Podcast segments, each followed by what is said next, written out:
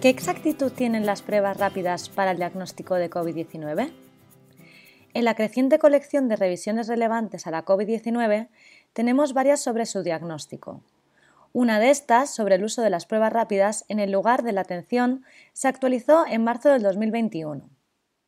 Este podcast ha sido traducido por Andrea Cervera y locutado por Monse León del Centro Cochrane Iberoamericano. Las pruebas para el diagnóstico de la COVID-19 son una herramienta muy importante para ayudar a reducir la propagación de la infección en nuestras calles, colegios y lugares de trabajo. Las pruebas no son medicinas perfectas de si una persona tiene o no la enfermedad que se busca, y por ello es importante calcular la frecuencia con la que una prueba dará un resultado incorrecto. Tanto si es un falso positivo o negativo, saber la frecuencia con la que podría ocurrir permite sopesar los posibles efectos beneficiosos y perjudiciales de usar esta prueba. La revisión sobre las pruebas en el lugar de la atención observan esta evidencia para dos tipos de pruebas. Las pruebas rápidas de antígeno o de flujo lateral y las pruebas rápidas moleculares. Ambas utilizan muestras tomadas de la nariz y la garganta pueden realizarse fuera del laboratorio y proporcionan resultados mucho más rápidos que la prueba PCR, que puede tardar hasta 24 horas en dar un resultado.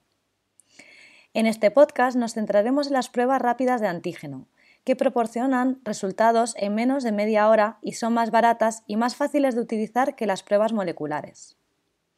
Se incluyeron 48 estudios que evaluaron 16 pruebas de flujo lateral distintas y cuyos resultados estuvieron disponibles antes del 16 de noviembre del 2020. Estos estudios incluyeron muestras de algo más de 20.000 personas, incluidas unas 5.500 con infección por COVID-19 confirmada por PCR. Los estudios incluyeron principalmente a personas con síntomas de COVID-19, que acudieron a un centro especializado en COVID-19 u otro contexto comunitario a realizarse una prueba para la COVID-19. Pero algunos incluyeron muestras anonimizadas tras una prueba PCR y no proporcionan información detallada de quiénes eran los participantes.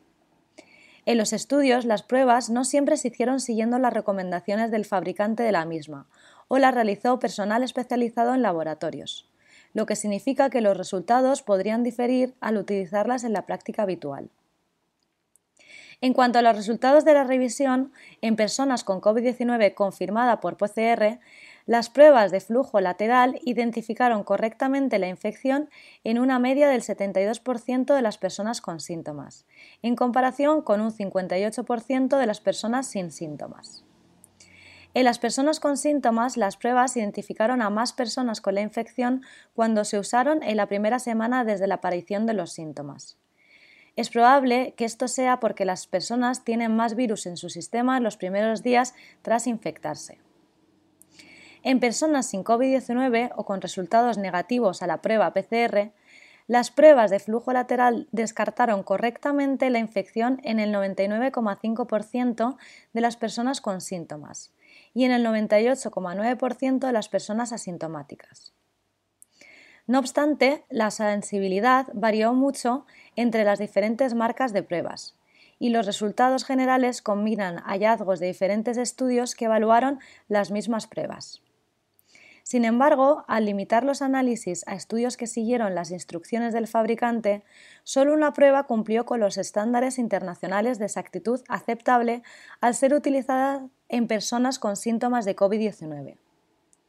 En resumen, las pruebas rápidas de antígenos seguirán siendo una herramienta atractiva y potencialmente importante para el control de la propagación de COVID-19. La mayoría de la evidencia disponible hasta ahora proviene de personas con síntomas y existe menos seguridad acerca del rendimiento de estas pruebas en personas asintomáticas. En cualquier caso, se sabe que hay más estudios disponibles en estos momentos y se está trabajando en la siguiente versión de la revisión para añadir la evidencia más reciente. Si desea leer la versión actual de la revisión y estar al tanto de futuras actualizaciones, puede consultarse gratuitamente en la biblioteca cochrane.com buscando pruebas de, de antígeno para COVID-19 en la web.